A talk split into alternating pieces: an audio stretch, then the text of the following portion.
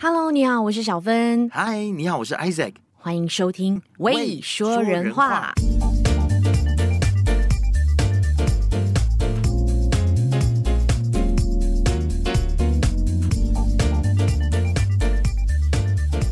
很像我们说人话开播到现在为止呢，还没有一位嘉宾是来过两次的。真的，今天这一位嘉宾就打破记录了。对，他是我们只能他。如果不是他，还有谁呢？只能是冯以亮，我的偶像。耶，yeah, 欢迎他！Hello，Hello，Hello，大家好。而且今天他还是来到了我们的节目现场，哎，哇，真的是蓬荜生辉呢。真真的。真的，因为我们是疫情之后就没有再让人上来过，哦、所以因为疫情，就我这个社区非常麻烦，下面的这些对警卫都非常严格。那最最近已经就是逐渐可以让带人进来，可以带炮友进来了，所以 哎，不是我的意思是说带朋友进来录音了，小心讲话，不要污染了冯以亮哈。没关系，没关系。所以今天就真的是没有啦，我没有说以亮是我的炮友啦，我是说 越说越乱，越描越黑，不要再解释了。我是说，这是我们说人话，这是长期以来，因为我们都一直在做连线，然后这是疫情之后第一集来宾真的来到现场，哦，跟我们一起聊天，是是。怎么样，王能杰，你要不要讲一下你的感受？第一次看到以亮真人本尊，我也是第一次看到你啊，还在，不是不是第一次了吧？我们不是说脱下口罩第一次看见，OK OK OK OK，因为在时代革命的时候我没有碰到，但是就是戴着口罩，嗯，是是，该死的疫情。那那时候因为太太匆忙了，也没有好好的好好聊天。对啊。今天就是很高兴以亮能够来到现场，然后跟我们一起喝酒聊天，酒鬼的聚会。嗯、而且一定要先恭喜以亮大作家又出新书，而且一出就攻占各大畅销书排行榜 Number One，台湾排名第六是吗？你背负了谁的伤？我真的被出卖了，yeah, 谢谢，谢谢，谢谢，谢谢。你背负了谁的伤？真的，你你这逼死很多的作家哎！你每次都给人家爬上第一是怎样？谁能打破你的记录？你说不会啦，不要这样子说，这样子说让我很尴尬，很谦虚。而且、你这样子继续说，如果我说嗯是是的是的，这样子很凡尔赛，你知道吗？凡尔赛文学。而且这本书我知道抢不到，你知道，就是那种硬体版的就抢不到，所以呢，我很聪明，立刻就上了。我想讲听的，我的那个 Kindle，我就立刻上了 Kindle，上了 Amazon 去买了电子版。然后，哎，说来也奇怪哦，看这本书的感觉就有一点像看女神的书，就是它的文笔啊，非常的顺畅，非常的快速，就可以在几天内看完。然后。非常的感动，然后好像每一个家庭都有我或我家人的影子的那个感觉。真的文笔流畅，这是真的。因为我在看的时候，我觉得、哇，好好读啊！除了内容是很好读之外，就是你不会，你不需要，就是。像有些人他很喜欢玩弄文字，你知道吗？嗯，就是你还要停下来在那边想半天，说到底他在讲的是什么玩稿？对对对对。但我觉得以亮就是用非常深入浅出的方式。嗯，你说你找不到吗？实体书来看一下镜头哦。哎，你怎么买到的？嗯，是以亮刚刚带过来给我的。好讨厌哦！羡慕吗？嫉妒吗？恨吗？不公平，It's not fair。没有关系，反正以亮会寄一套给我，而且还是 讲这么多有没有？好啦，我跟你 share 啦。如果他没有寄给你的话，我给你好不好？有啦，他他不能不寄。我会的啦，我会的啦，我怎么可能？我怎么可能不会送给他？你不敢，因为我们都是 number one。哎哎哎，是是是，因为其实我就是为了今天的访问，然后我就觉得说我一定要看，好好的看这本书。然后我我是在 Google Play 上面的那个 Google Book 买的。哦，其实你知道现在很方便吗？就是你只要上去搜，是你背负了谁的伤，你就可以买了。对，然后就是看了之后就觉得欲罢不能哎，因为。我觉得以亮的很多的成长过程，我们像上次有说过嘛，就是包括我们失去父母的那个年纪，几几乎都是一样的，我们都很像。对，你们真的很像。是，但是我觉得以亮真的就是他很专业，然后他知道说怎样子去走出一些就是人生的一些伤痛，不止如此，还帮助别人去走出他人生的伤痛嘛。嗯、那以亮，你你自己先来介绍一下好了，就是你你这本书其实在讲的是什么？嗯，好，好，好啊。那其实这一本书，你背负了谁的伤呢？基本上呃，分两个部分。一个部分是说我自己的生命故事，另外一个部分呢是说我作为一个助人者，然后陪伴的这些案主他们的生命故事啊。那这些生命故事呢，其实我在我自己的生命还有他们的生命里头，我都可以看得到一些主题跟一些重点。譬如说，我们的爸爸的遗弃，我们怎么影响了我作为冯以亮？我和我妈妈的那个关系非常的黏密。然后这样子的一种黏密关系，它又怎么影响了我这个冯以亮？我爸爸和我妈妈的那个关系的冲突，它又怎么影响了冯以亮？所以我就从这样子的一个原生家庭的三角关系呢，慢慢的去把这些东西抽丝剥茧的，慢慢的去告诉我们的读者们，我们的爸爸妈妈是怎么影响我们，而我们又为什么背负了他们的伤而继续活着？嗯。你把它称为代际伤害，对不对？嗯、就是隔代关系的一种伤害，层层叠叠这样子。就是从你的故事当中呢，我们又看回好像我们自己的原生家庭，然后我们可以看到我们在童年的时候受伤的自己，我们的伤疤，我们的不开心，我们的不快乐。通过你治疗的方法，还有说故事的那一个过程哦，我们怎么样去学习认清，然后接住我们的。伤，让悲伤进行一个流动，包括你做的很多的这个治疗啊，比如说重塑家庭关系这一个，我觉得这个游戏很可怕，你知道吗？王能杰，就有一点像我们在以前在剧场，我们在做活动的时候，嗯、你记得吗？老师都会要我们说出我们家里的一些故事。就是说，你还记不记得你小时候最难忘跟你父母之间的一段故事？好，你现在就把它跟你们的组员几个把它演出来。你知道，就让我回到我那时候我们在上剧场课的时候，然后大家最后就是崩溃的崩溃，痛苦的痛苦。对，但是我我在回想这件事情的时候，我我就会觉得说，当初老师，但我们也很敬重这位老师啦。他在做这几个活动的时候，但他。毕竟不是心理学或者是智商的专业，会不会把我们的这些痛苦挖出来之后，后来就不知道怎么样子去解决它？我是忘记后来有没有被解决，还是后来只是变成了这个戏剧的素材？但是我在以亮的书里面是看到说，你非常谢谢这位老师，嗯，对他做了这样子的一个活动，让你能够去在你的这一个过往里面。然后去抽丝剥茧嘛，嗯，那是其实你你可不可以跟我们分享一下，他到底是怎么做到的？就你们的专业，然后你会不会也鼓励说，哎，就是我们如果有一些走不出来的一些人生，或者是我们有继承了我们上辈带给我们的一些的一些生命的印记或者是伤害的话，嗯，那你会不会也鼓励说去做同样的？治疗或者是咨商。嗯。OK，好，那呃，如果说不鼓励呢，就不可以了哈。我还是会鼓励的，因为不然的话，我说不鼓励的话，那我们的工作我们赚不到钱啊。Okay?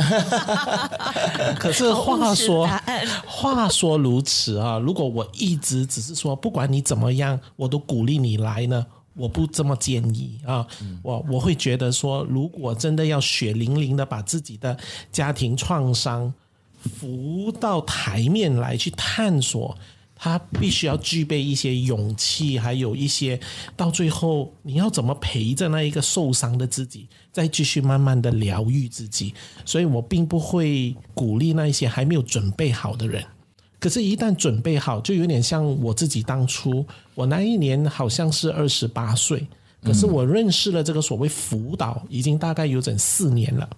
嗯。我真正到第五年的时候，我才飞去台湾、嗯、去找我的老师吴旧军老师，嗯、然后才这么的血淋淋的把我自己的家里的好多好多我自己需要承受的伤害，嗯、然后就透过好多不同的成员做我的模拟家庭成员，我的爸爸有七八位兄弟姐妹，我的妈妈也有七八位兄弟姐妹，然后我们就把所有的人都这样子来扮演我的模拟家庭，所以那整个画面是很震撼的。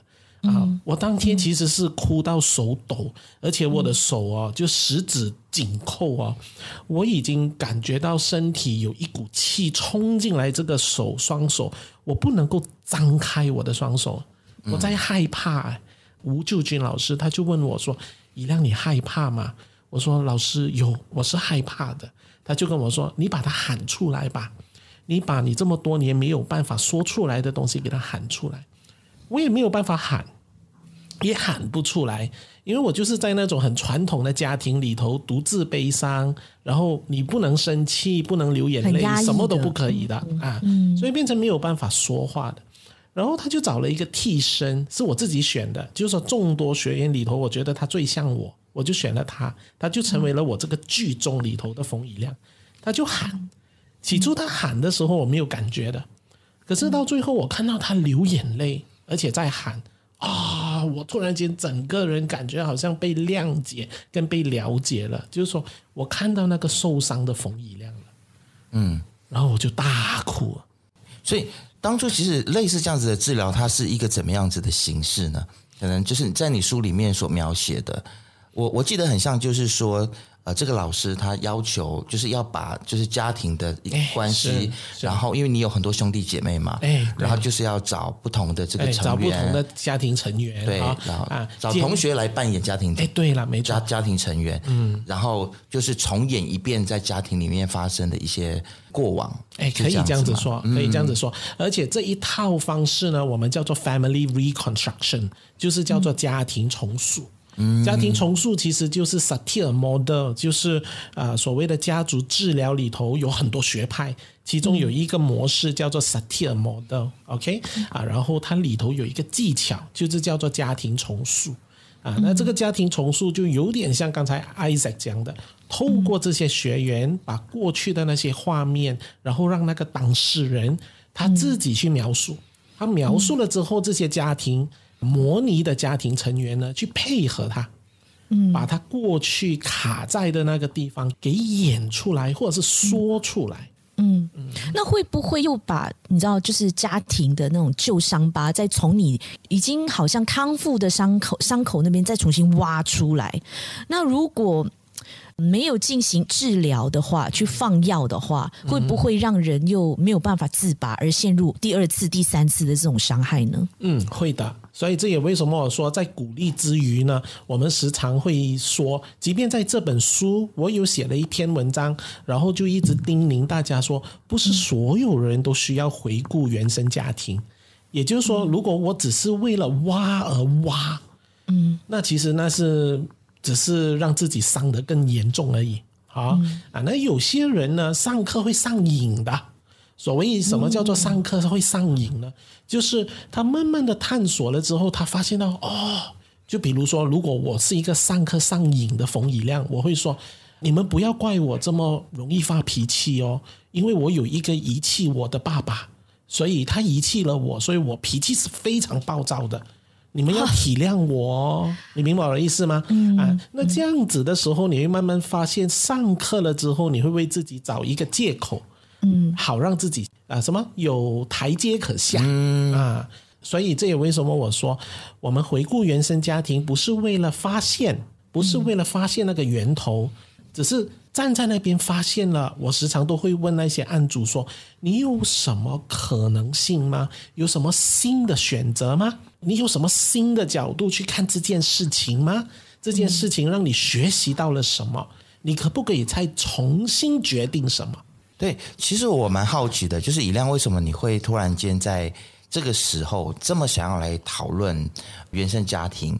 只是我们很像很多朋友去做智商的时候。他们就会觉得说，哎，这个好像有点老套，好像大家都在讲原生家庭，然后这个原生家庭被挖出来之后，搞不好如果没有处理好的话，可能会带来更多不好的过去的一些回忆，反而对这一个个案来说是会影响他更大啊，或是更负面这样子。那但是我觉得很有趣的就是说，你在这一本书里面，你就真的是在探讨说。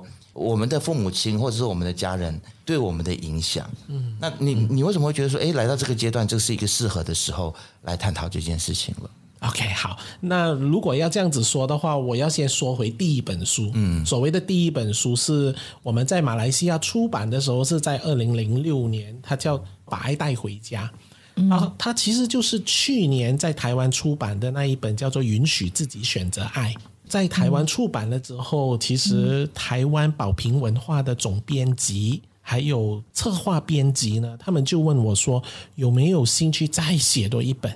因为他们觉得有好多的读者很需要这一本书。嗯啊，所以我那个时候就问我自己：“哎呀，我在马来西亚一直都是推广这个临终关怀呀、善终啊、善别啊，可是我自己也在接这样子的一些案主。”就是有家庭创伤的案主啊，所以我就心里面想说，好吧，那我就写一本我自己看见的。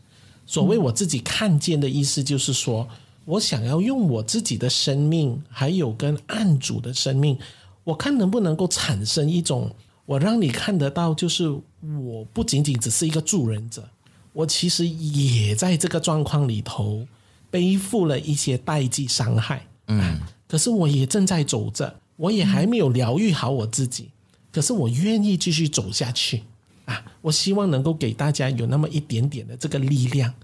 可是我最大的力量，当我写完这本书，我要开始写我的序了，我就问我自己：我为什么要写这本书啊？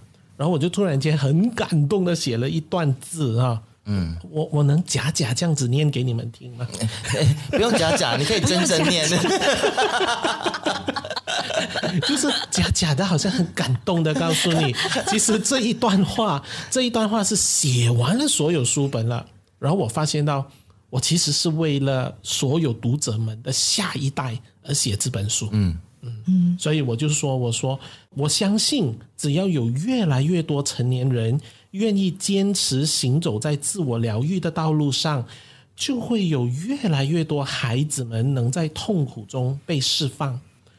祝福这个世界有更多的大人不再隐藏自己，而是袒露自己；有更多的大人不再伤害自己，而是成长自己；有更多的大人不再伤害彼此，而是互予恩惠。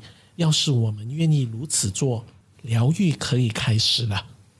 这个是我最想要、最想要表达的 message。嗯啊，也就是说。背负了这些伤害的成年人，他要是愿意消化他的伤害，受惠最大的人就是他们的孩子了。嗯，真的，这也是发掘代际伤害给每一个家庭或每一个家庭关系的这种破坏力的一个很好的一个认证。我很喜欢你的这个书封面的那个金鱼，然后还有你下面的一些文字。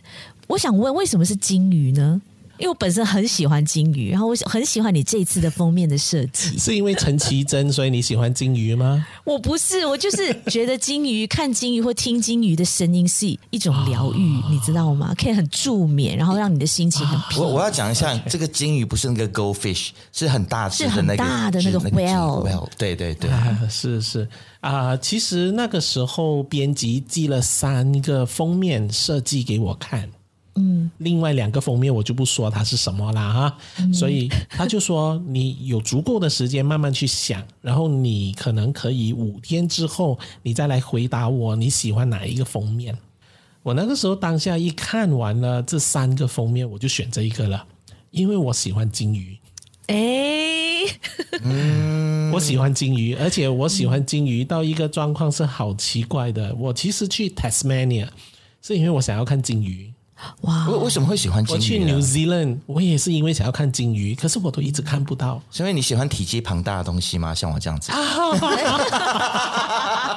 哎，等一下，等一下，我要确定一下。在撩来宾有没有？对对对对对，我怎么一直感觉今天我来到他的家里有一种很不安全的感觉？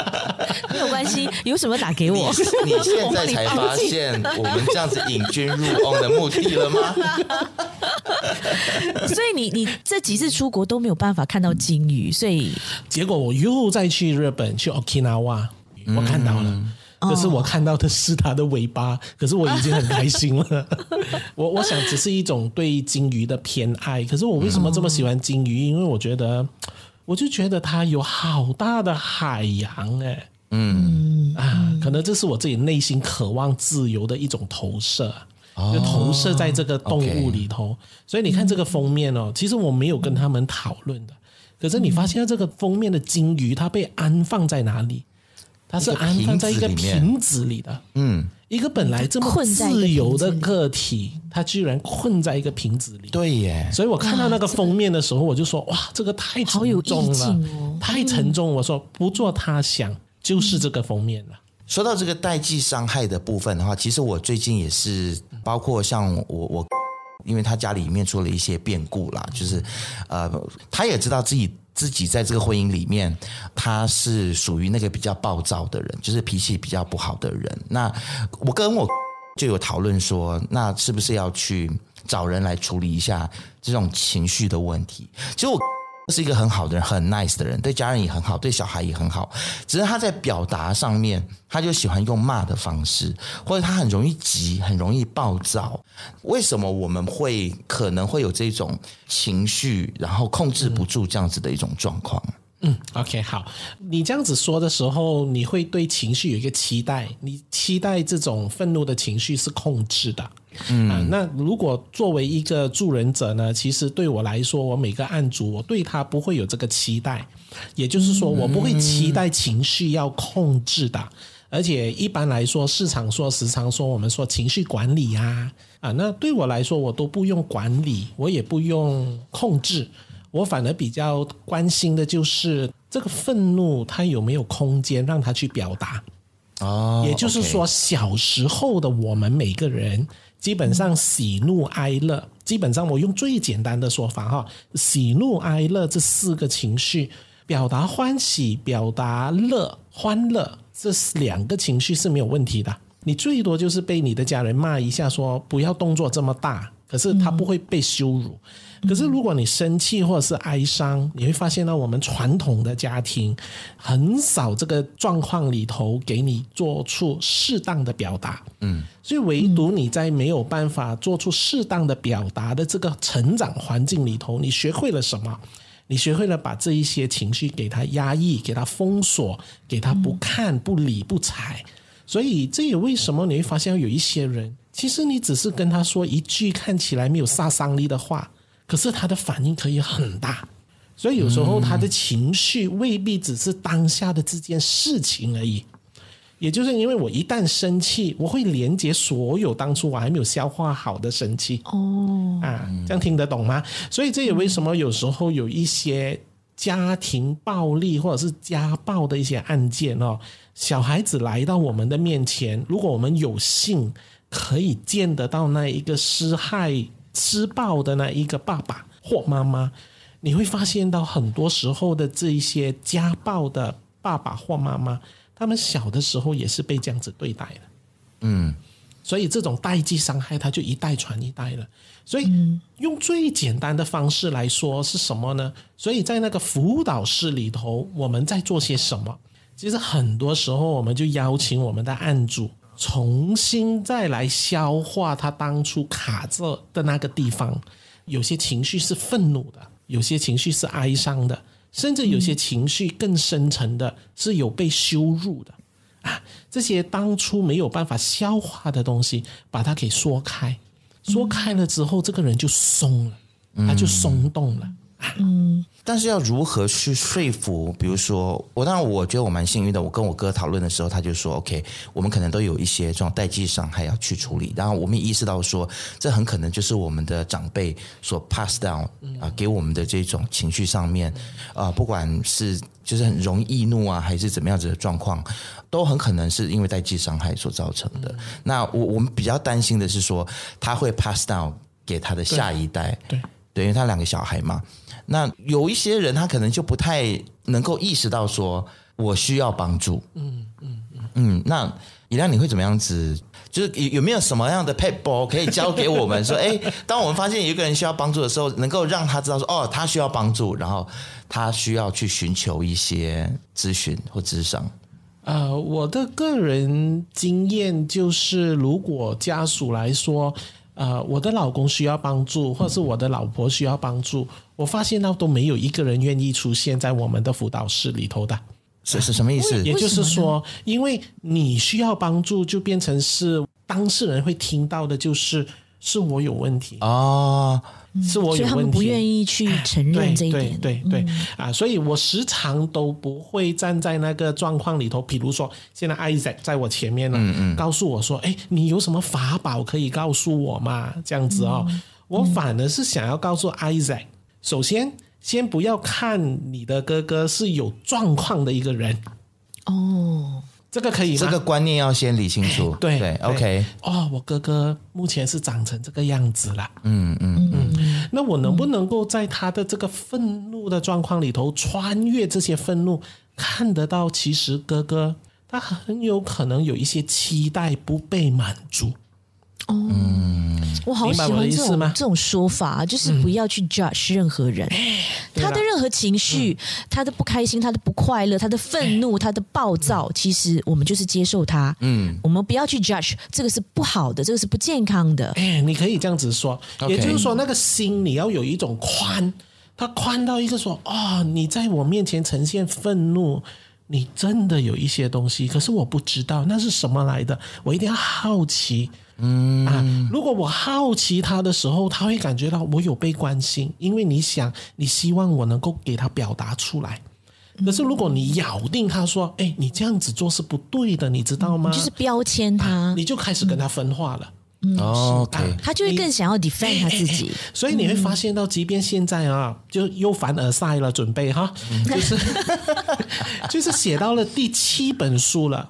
我相信我你们的听众有一些是有读我的书的，他一定知道说，其实从第一本书一直走到第七本书，写到第七本书，我都是写故事而已。对，因为我觉得只有故事才能够打动进入人家那个内心很深沉的。是，我们要那个人去改变哦，他要先被感动，就好像当初我自己十指紧扣的时候，看到对方在哭的时候。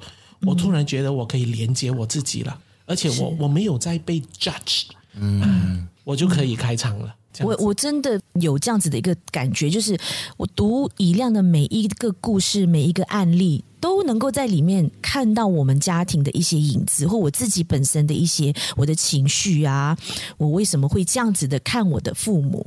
我觉得都有自己的影子在，这是我觉得这本书非常珍贵的一个原因。而且我看这本书，我最喜欢的他的论述关于家庭或代际伤害的，就是说我们跟父母之间的相处关系，我们要去认清，就是说对于不属于我们自己的，就是属于父母的代际痛苦，要陪着父母，而不是背着父母。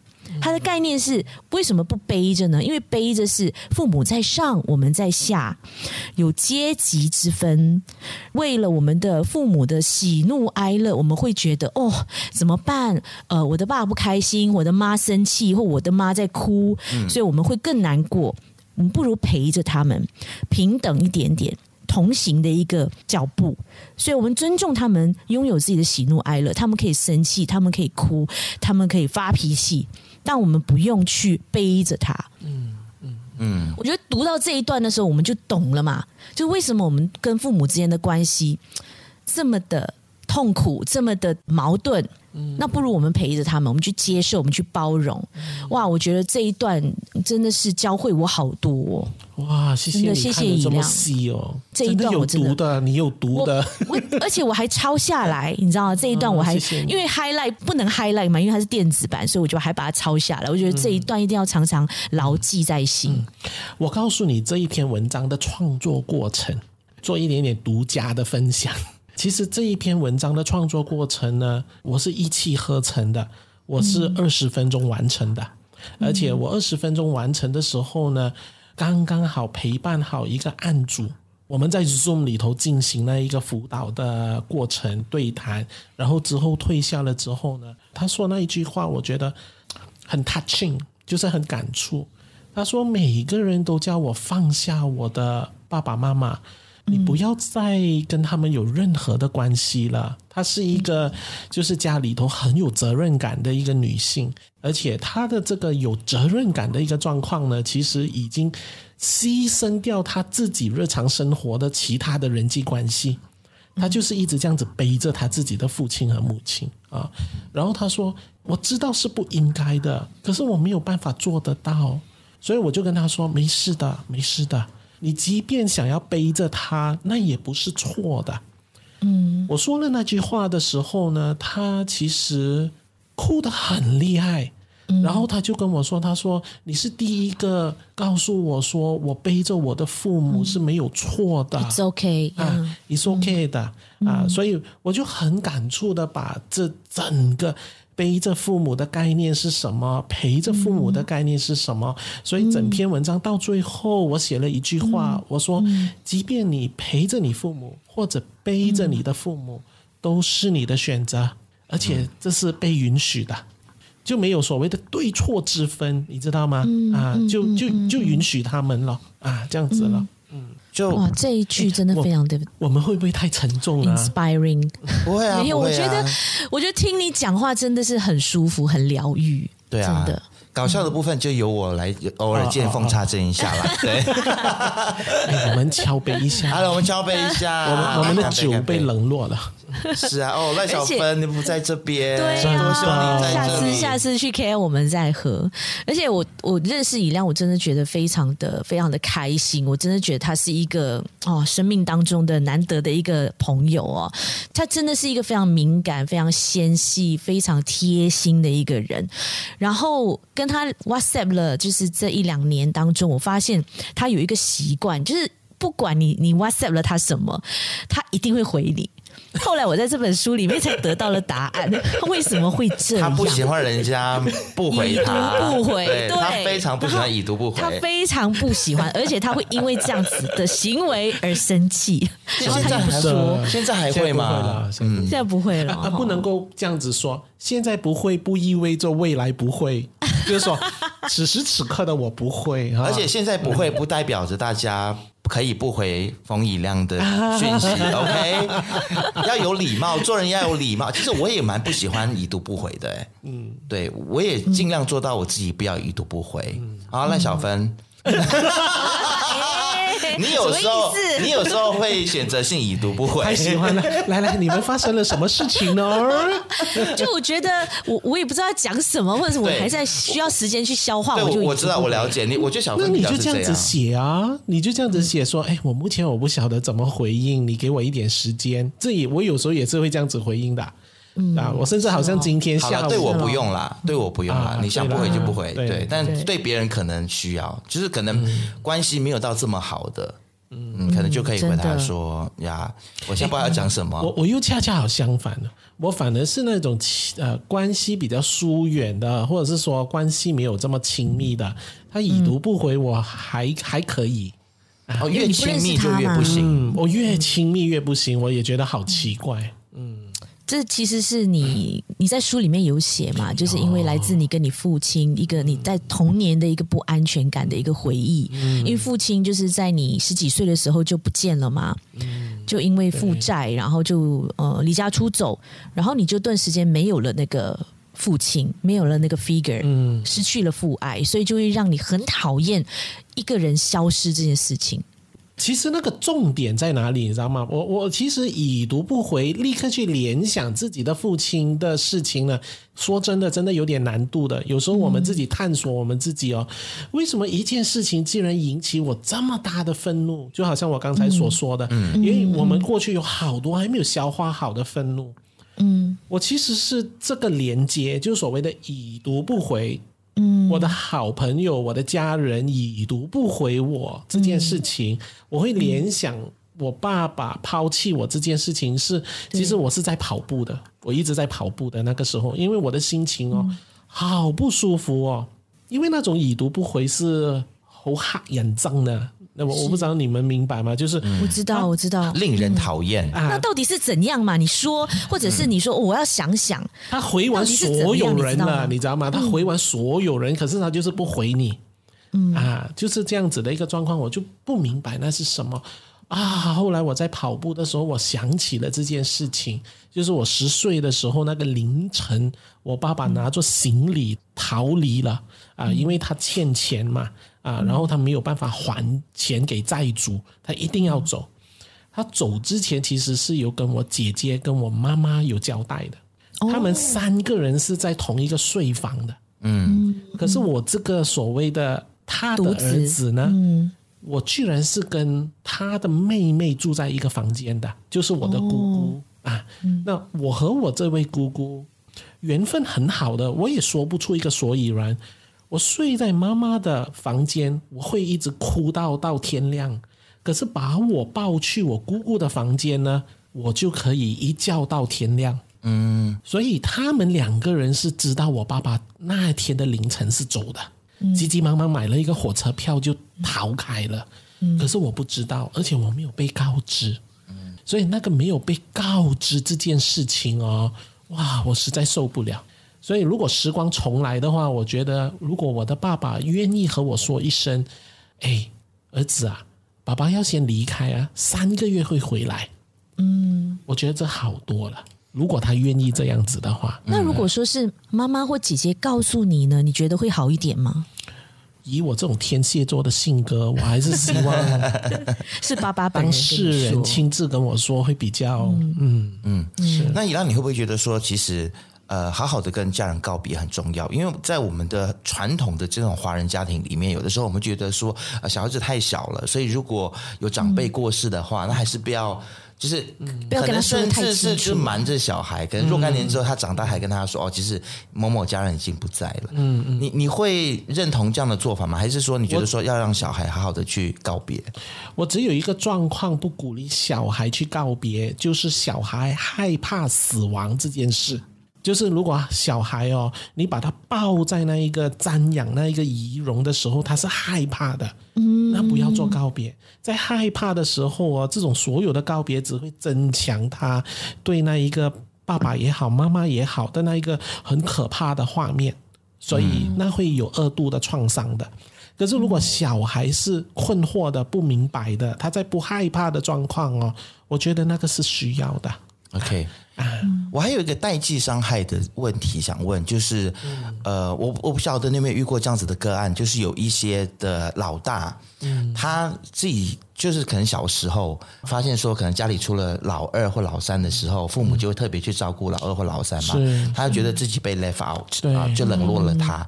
所以呢，他长大之后，他就立志说：“那我就要特别疼我的老大，我不要让我的老大觉得说，有了老二和或或老三出生之后呢，他就被冷落。嗯，但是这么一做呢，他就是会刻意的特别溺爱老大，反而冷落了老二跟老三。当然是。然后呢，老二跟老三长大之后。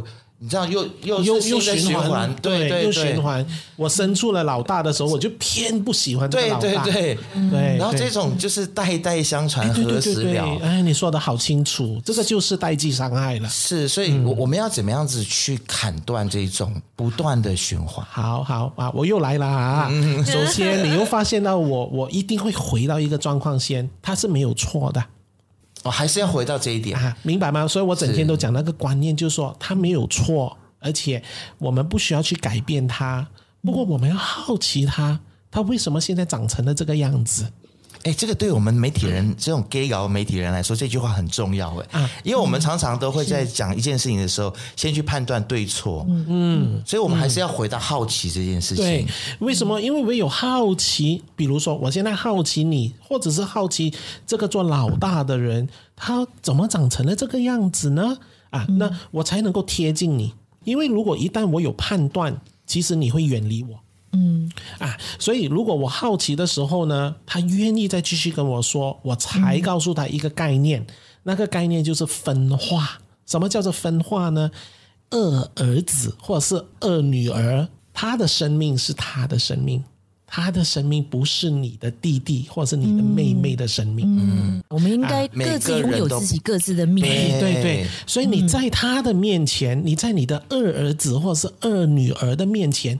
你是爸爸，不是大哥，你不是大姐啊，所以你的孩子是值得拥有你给出那个爸爸或妈妈的爱。嗯，所以你要消化的是什么？过去你的爸爸妈妈怎么忽略了你？我们来看一下啊。所以也就是说，你手上有两条关系线，一条呢就是你作为一个大哥，你拿着的是跟你的弟弟的关系线；另外一个关系线是你拿着做爸爸还有你二儿子的关系线。而且你必须要看清楚，我怎么可以把我跟我弟弟的关系线的怨恨，把它加强在这里呢？所以只要他看见了，可是我没有判断他哦，我没有判断他，明白吗？就是你要慢慢的告诉他，慢慢的听啊，就问他，诶，你看得见他的不一样了吗？啊，如果他愿意的话，很多人很聪明的，我跟你讲，他不见得一定要来辅导室的，他听我们讲这样子概念，他就通了，嗯，他通了，他就根本就不需要你再给他任何的指导。也有可能是因为他已经习惯了这个模式，因为上一代是这样子对他，所以他自己他也不知道怎么改，我也改不过来。我我就是好像已经烙在我的 DNA 里面，我就是这样对我的老大。他这个就是来自他父母亲的一个影响，就是有样学样啦。小芬的意思是说，很多人就是在做孩子教养的时候，是不一样的画面啦啊！嗯、就是说我以前做老大的时候，我是很苛刻的，很很很被忽略的。嗯，我现在有老大的时候，我也是同样这样子啊。好，那这里呢，我们说两个东西，一个叫做内化。然后一个叫做复制吧，嗯，复制，复制，copy and copy and paste，OK，什么叫内化呢？长大过程的时候，父亲或母亲怎么对待我呢？嗯，我用回这个方式对待我自己，所以我对待我自己是很苛刻的，嗯，OK，那复制的时候呢，就是我有了孩子了，我还是同样的这样子对他们的，啊，又回到我的态度了，这一切都有它的功能的，嗯。为什么呢？就是其实我们的爸爸妈妈很苛刻的时候呢，他其实是有功能的。他一直教我们要懂得怎么保护我们自己，不要太相信别人。如果万一爸爸妈妈不在的时候，你懂得怎么保护你自己。而且小时了了，大未必佳，听起来是很伤人的。可是你发现到它是有功能的，嗯，它就是要让那个孩子不要太过于自满跟骄傲。啊！可是这样子的一种态度来到我们这个世界的时候，你会发现哇，如果你只有一招哦，不能走天涯的，你的孩子会发生事情的。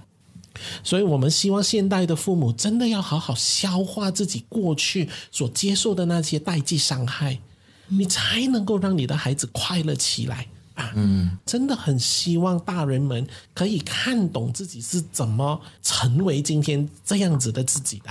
哇，做起来一点都不容易耶，就是不容易的，是是是很打破我们东方的家庭观念的一些价值的，嗯、就是。我们东方家庭就是父慈子孝啊，父母叫你做什么你就做什么，你要乖，你要听话。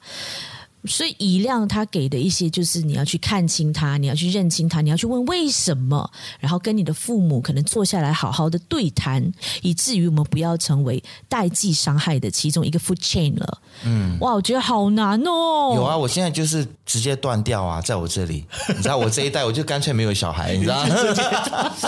这是好的解决方法吗？其实我在想，他他有难度，他的确是有难度的哈啊，然而。如果你看见，好像比如说在书里面的好几个人，尤其是我不晓得小芬有没有读到，有一个是他的爸爸因为有失觉失调症，也就是俗称我有一些精神分裂的状况啊啊，然后他从小都受到他爸爸打他们的，而且这本书里头有他自己回应我的一封信。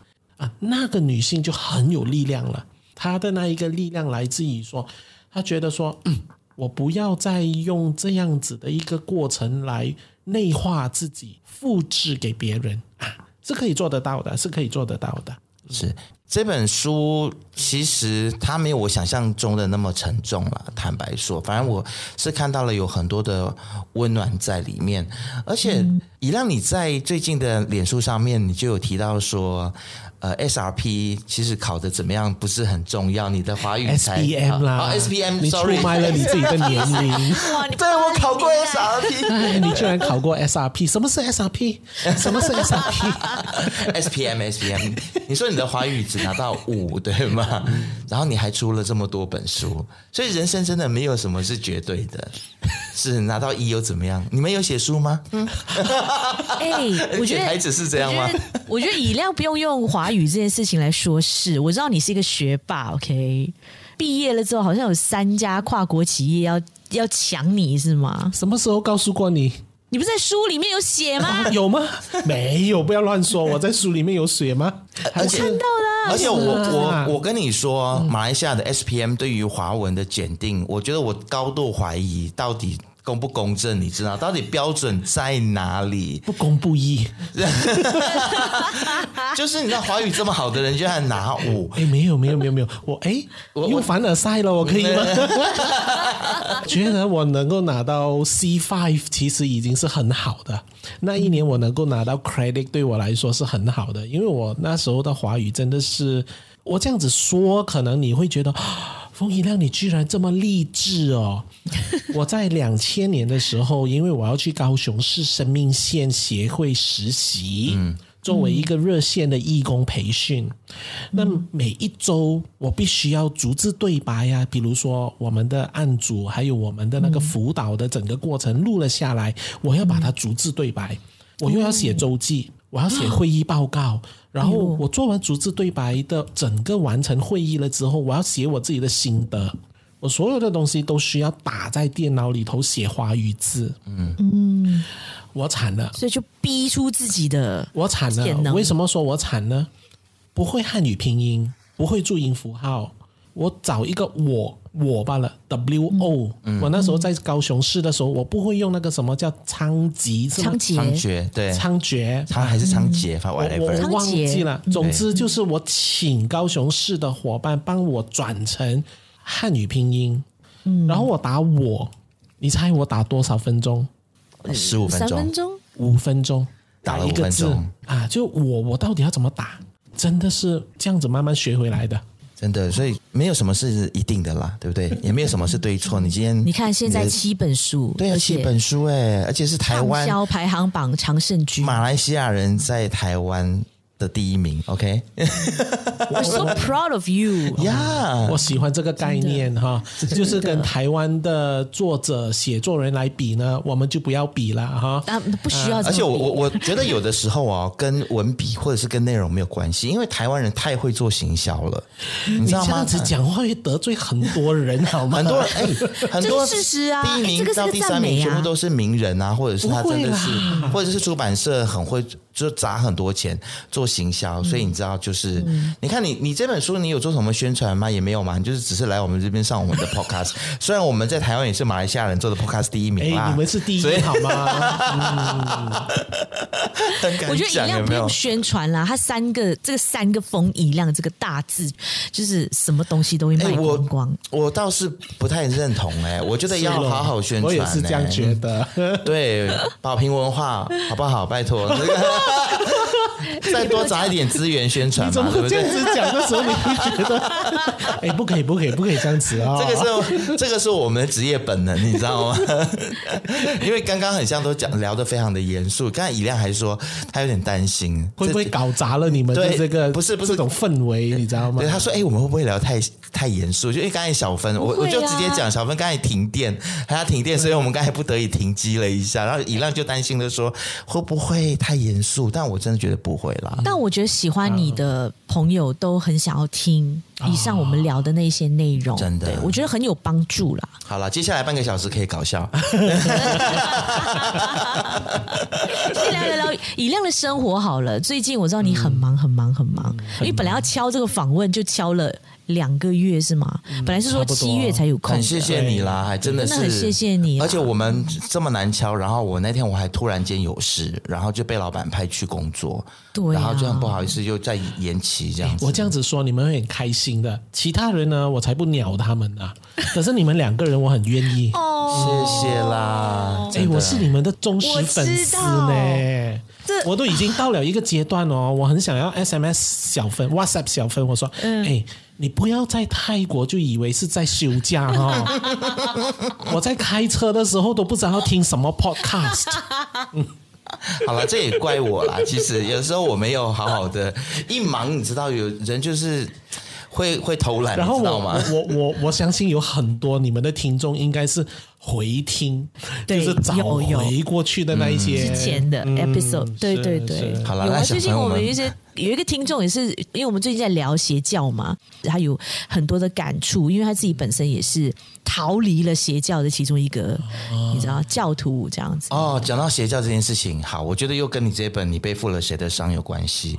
来来来其实我觉得这个代际伤害，它不不只是家人给我们的，哎，有的时候真的是你误入了一些这种不良的组织之后啊，或者是宗教也好，或者是那种直销团体，是。他真的会塞给你一堆有的没有的那种错误的观念。是的，没有错。然后哇，真的、那天我我们的听众听了我们的邪教那一集之后，他就跟我们讲说，我到现在我还在还还在担心，说我离开我安全吗？对，是的。怎么办哦？这个要我们要怎么处理这样子的哎，？你说的真好，所以真的不要误以为所有的伤害只是来自原生家庭，嗯，就是小时候的一些学校教育系统，或者是长大了之后一些职场的伤害，或者是宗教团体，其实都会难免让我们不知不觉承受了这些伤害哦，而且还会害怕，而且还会觉得自己是错的。嗯啊，所以那个信任哦，对社会的信任，对家庭的信任，或者是对学校的一种信任哦，如果你一破坏它了之后，你其实很难去修复的。而且哦，在我们这个社会里头哦，你会不会发现到，我们没有很允许人家说失败的东西耶？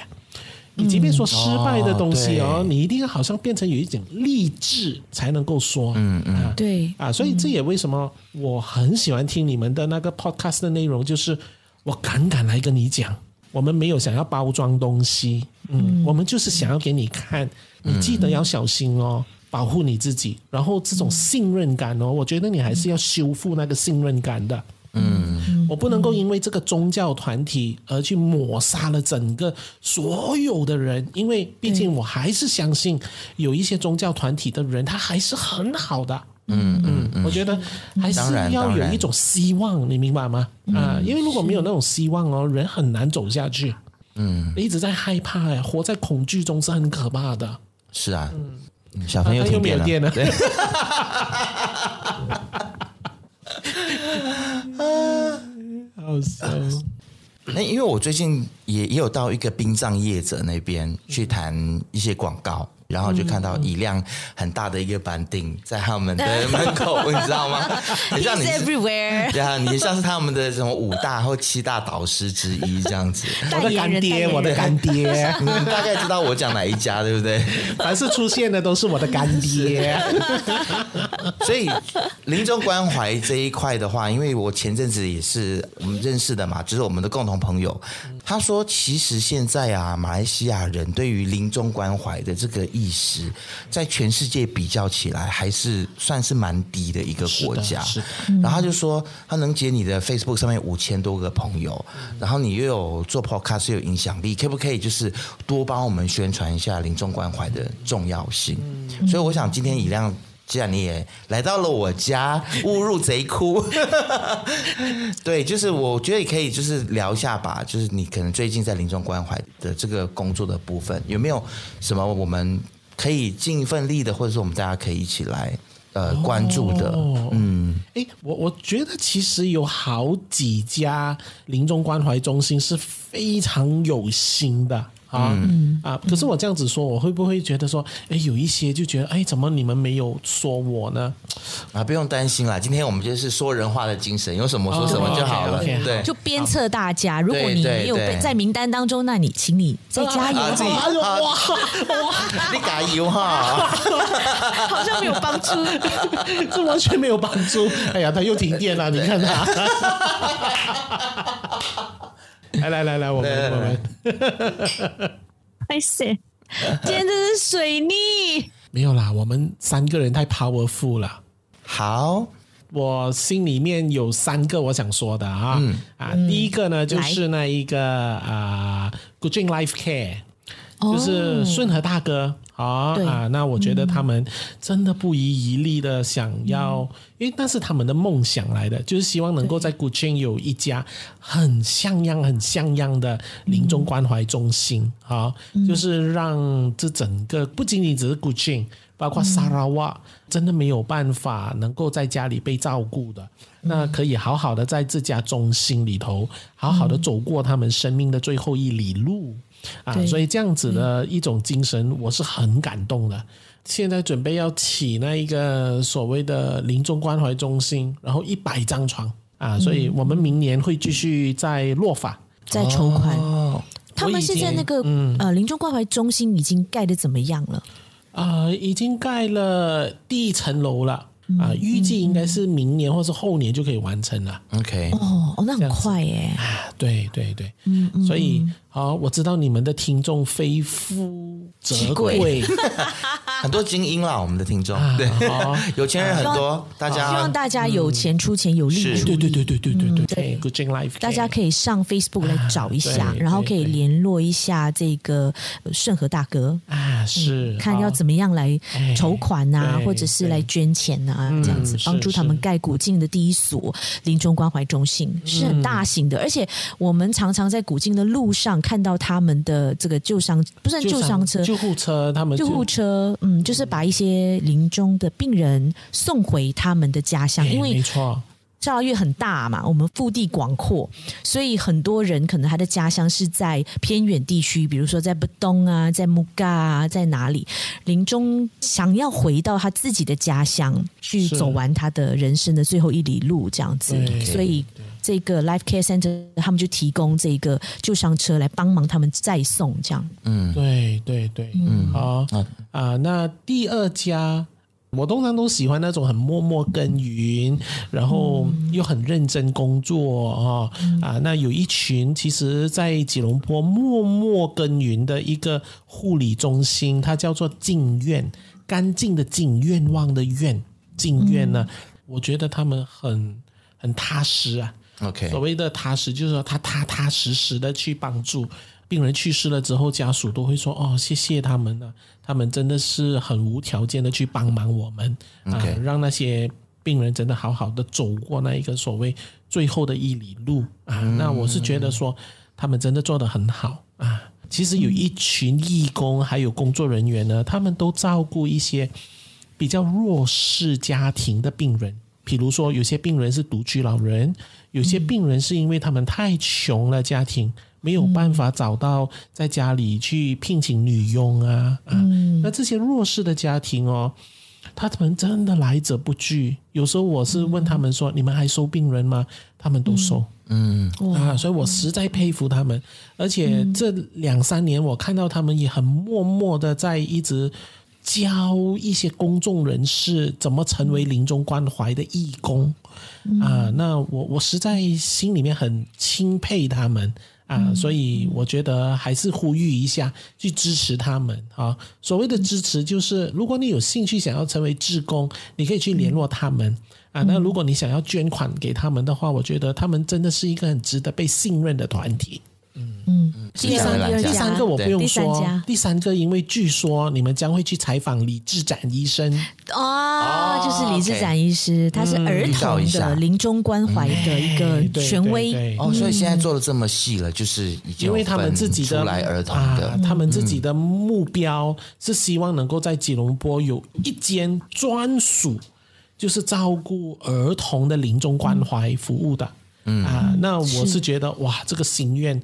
真的很大啊，嗯、而且这个心愿很大，嗯、认识了他大概整四年了，然后那个志愿从来没有退缩过的，就是每一次都是哇前进前进前进啊，所以这些人我真的是实在很。很敬佩他们，你知道吗？嗯，冯老师，冯老师，我有问题。好，来说，是就 就喝多了，我跟你说，喝多了，好啦，半瓶而已，他不会醉啦，你别被他骗了。我千瓶不醉的，好吗？好了，有啦，我确确实现在有点小微醺，嗯，但这种状状态很好。问这个问题，我觉得挺适合的，就是我们。常常会觉得说临终关怀可能就是比较是那一些可能他临走之前，嗯，比较辛苦的朋友，嗯，比较需要，嗯，比如说他可能是长期卧床啊，嗯，或者他是癌症啊，或者是心里有一些结过不去过不去啊，嗯，那他们才需要。那会不会就是我们忽略了那一些可能表面上走得非常的？呃，安详，或者表面上就是在临走之前都非常的豁达，因为我常常在想说，因为我这我我也是一个很会很爱装豁达的人，你知道吗？然后都每天嘻嘻哈哈，但是这一些人他并不是说他心里不苦哦，他可能心里也难受，所以冯老师，你会不会也会建议说，即便我们的家人。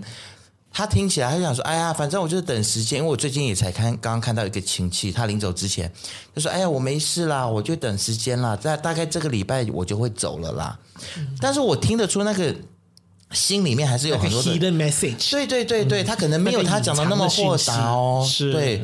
那所以会不会也会建议说，其实一般的家庭，即便你的就是家人，他是很。”很就是在比较没有那么多挣扎的情况底下，但是还是最好还是要找临终关怀来关怀一下。哦，那当然，那肯定的哈啊！我觉得这临终关怀，我先讲概念，然后我再讲我自己是怎么陪伴哈。嗯，我们先说概念，我们每一次会误以为临终关怀就是啊，你剩下那几个礼拜了，然后你快要去世了，然后我们这种临终关怀的人就需要出现了。其实不见得的。嗯啊，那我曾经照顾过的一个病人，我陪伴他长达十八个月。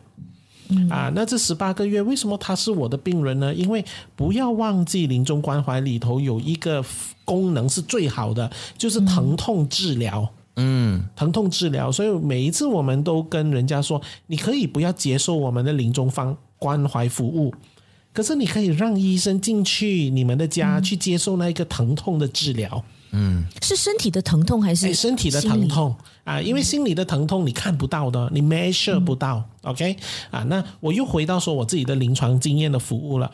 那我自己的方式是怎样呢？啊，我啊最不说话的人，或是最报平安的人呢？嗯，我是很暗黑面的，因为我是不相信的。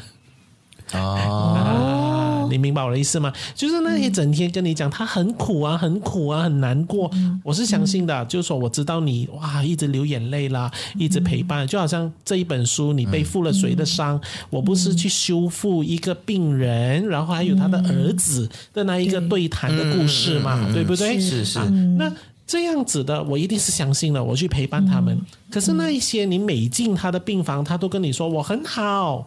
我准备要去世了，我没有什么遗憾啦啊，这样子哦。我通常一开始我告诉我自己，OK，I got to take note。嗯，他真的是很好吗？啊，所以我首要条件就是我必须要先跟他建立一个信任。嗯，信任是很重要的。就像这本书哦，我说信任是很重要的，我说了三次啊。对，所以照顾每一个病人哦，我先得到他的信任。他一旦安全了之后，他会告诉我很多东西的，嗯、啊，所以就好像你刚才说的那个例子哦，特别不说话的病人，我想要多一点关心他们。嗯，我我我我的确真的有私心的。以前我的 medical director 有跟我说过，他说这个冯以亮哦，对那些很沉默的人，他特别关心他们的。我说我。我必须要多一点关心他们，因为他们不懂得代表自己去发出他自己需要的声音。嗯啊，我说作为一个医疗社工哦，我一定要多一点的去照顾他们。他们是真的安好吗？还是因为他们活在长年累月哦？比如说年长的一个女性，以前结婚不是她选的，什么时候能不能够接受教育也不是她选的。很多生命很重大的东西都不是她选的，嗯，她已经成为了建构了一个逆来顺受的一个女性，每一次都跟你报平安的，难道你不难过吗？我是很难过的，说真的，嗯，所以我想要给多那么一点点的时间，就那么一点点吧，不用多，嗯，你进去病房，虽然他跟你报平安，你就跟他说，哎呀，那你你帮忙我啦，啊，我我等一下的那一个会议是九点半，我现在回去办公室也不好。那你就帮个我一个忙了，让我能够在这里半小时啦。这样有时候我假假的就请他来帮忙我，我就在那边跟他聊天啊。慢慢就聊开了。嗯啊，聊开了，你才知道，哎呦，原来那个一直在讲自己很好的妈妈，其实一点都不好，里面好多的受伤。嗯嗯，你才能够进入啊，这样子。而且这个信任的建立，很像也是需要时间的，不是说你临终之前的两个礼拜，然后就能够建立起来的，不能。啊，所以你想想看，我们又回到刚才我们讲的那种创伤，它会破坏了我们对人的一种信任感。嗯，不管是来自于宗教的、家庭的、学校的啊，啊，它会破坏我们对人的信任的。所以信任很重要。嗯，哇，我觉得。有时候真的很心疼以亮啦，因为我觉得他把很多很多的时间都倾注在关怀别人的家庭、别人的家务事、别人的孩子身上。那我想问以亮，你现在的状况，你每一天都预留多少的时间来关心自己，或者是给你自己一一个 chill out 的时间？因为我觉得你你也背负了很多你的这些 cases，嗯，你知道吗？你可他们会可能。会隐隐约约影响你的心情，对，好好哦，这个问题，谢谢你，你们两个真的是很会问问题耶，这真的是。那你呢？你好吗？啊，我我好多了。如果说，呃，哎，我们什么时候是上一次？是去年吗？好像是去年，对，去年。对，我记得去年在你们两个人面前说，我想对我自己好一点。嗯，对啊，那给自己多一点自己的 me time。嗯嗯，嗯，我我我现在的确真的是可以很 proud 的告诉你们两个，嗯，我一直在学习拒绝别人，嗯，然后不会感觉到我是内疚的。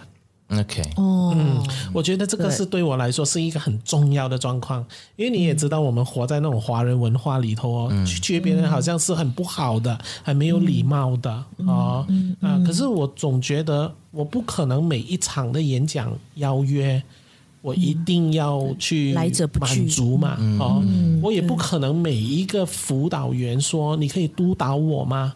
我也不可能每一个个案说你可以来帮助我吗？好、嗯、啊，所以我在没有拒绝他们之下，我说你愿意，你等一下、嗯、啊，那我就不会一下子全部我需要背负你们，嗯、全部都是我的责任。我觉得我做不到，嗯、对，或者你要学会 delicate，就是把哎对对，对。哦，这个个案，我觉得我可以介绍一个跟我差不多，就是有这样子的经验的咨商师给你，这样子、嗯、是不是？是因为。其实以亮，你在你这本书里面，你有提到一个个案，你有跟他说，你必须要先爱你自己，你才能够给别人爱。嗯，所以这个这个 theory 其实也是 apply 在你自己身上，因为如果你都没有办法好好照顾你自己，没有办法好好爱你自己的话，你怎么样子有能量给到其他人？所以还是回到这件事情，就是以亮为了是要把他的这个时间跟关怀。更多的给别人，所以他必须要有他自己的 me time。OK，大家要了解，要理解哦。当以亮说他没有时间，他真的是没有时间，请让他多一点时间，是是是，好好休息。所以，所以我我其实刚才私底下有跟以亮就提出一些，就是就是拜托他帮忙的事情啦。那他也是很坦白跟我讲说，哎，他的时间可能要排到什么时候，真的很满了。对对对，那他可能有其他人可以介绍。那我觉得我也欣然接受。对，虽然心里还是会觉得说，啊，以亮，我觉得你比较专业，但是不要强迫，好不好？大家就是听学我这样，幸福啦，学我这样好不好？就接受他 delicate 别人呢，我们就接受。哎，以亮介绍的应该都不错啦，好不好？大家，啊，那是肯定的，那是肯定的。以亮挂保证，我我不会乱乱介绍人家，我一定会确保这个人他是跟我们是一样的啊。嗯嗯，不过我我还是照样会被人家骂的。啊，比如说他们会 PM 我说，你为什么不回应我？你为什么不回应我？嗯，或是说为什么你拒绝我？为什么我在这种状况你都会拒绝我？这样子，嗯嗯，以前我会很难过的，说真的，我会很难过啊。嗯，我现在也很难过，可是我后来在想说，哎，我如果一直都这样子哦，那我写的书啊，就变成都是屁话了。就是说我其实没有做到的。我不想要这样，嗯、我觉得说我自己还是要知道有一个界限的。对对对，我很愿意去关心别人，可是我最需要而且最重要要关心的那个人是我自己。嗯，是。其实说很容易，其实二十年前我也知道这个道理，可是现在二十年后，嗯、我真的觉得因为岁月啊，就是一直在催促我变成慢慢的年老了、嗯、啊。我觉得，哎，你还有多少年？嗯，如果你还有十年的话啊，哎，你真的要认真一下，认真的好好对待自己一下，这样子。真的，我希望你好好就是拿一个假，然后好好的去休息、去充电、去旅游。对，有啊有啊，我下个礼拜去森林。哦，太好了，终于这是在马来西亚嘛？啊啊，对对对对对，嗯嗯，因为其实这本书里面也有讲到一个关于这个英雄情节，就是有有一个个案，他总总是觉得说。他家里，他父母很像都不是那么关心家里，或不都啊？那他就是他变成他自己需要来承担，做完所有的东西，是，结果他弄到自己很辛苦。嗯，对，是。然后你也是哇，后面你就是辅导这个个案的那个手法跟方式，还有那我。好了，大家自己看好不好？真的，很多，他花了很多章节。哇，我完全知道你好喜欢这个文章，谢谢你。哎，你知道面对面哦，哎，我要让小芬知道你太可惜，你不在这里，我完全感觉到那个神情。这就是面对面的访问的不一样的处，对啊，他的那个珍贵的地方。对，是啊，你们完全两个人是帮我打书的。没有啦，真心感恩呢。这么好的一本书，我觉得应该要让更多人看到。啊，我们我们也不是随便跟人家打书的，OK？我也不是随便哦，不可以这样子说。对啦，是我们比较谢谢你今天来啦。然后，而且小芬她，你知道她真的很有意思。在这个访问之前，她一她就跟我说：“你一定要看完这本书。”对，一定一定要看，而且很好看，很容易看。我对，嗯，所以我就赶快给他买下去。然后，但是整个过程当中，我是觉得是非常享受的，嗯，获得很多。而且我觉得看完这本书之后，会让我很想要回去把你所有的书都买来看。啊，嗯，太好了。但很多应该已经绝版了吧？没有，线上有啊，还有吗？线上版，我的书本没有绝版，全部都可以再买。太好了，太好了，太好了！也很感谢书里的每一个案主，他们愿意分享。是是，那是很让你可以分享。对，这个这很伟大。对对对，还有所有 gay 搞的媒体人，然后觉得自己啊，在就是常常在电，因为你知道，我们电台主持人就是喜欢讲大道理，就是我觉得你们一定要看以亮的书。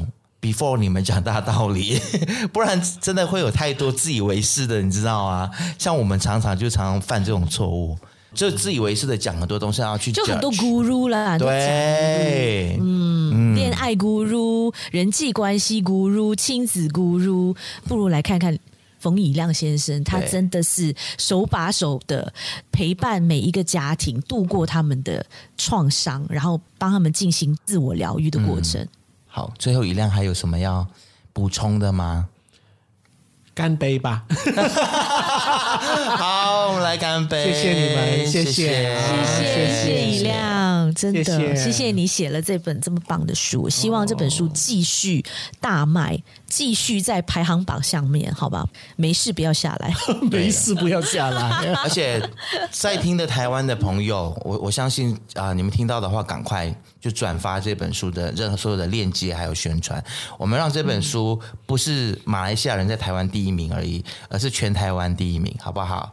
什么金石堂啦，还有什么成品啦，全部都给他上第一名。OK，对，是冯宇亮，你背负了谁的伤？谢谢，谢谢，拜拜。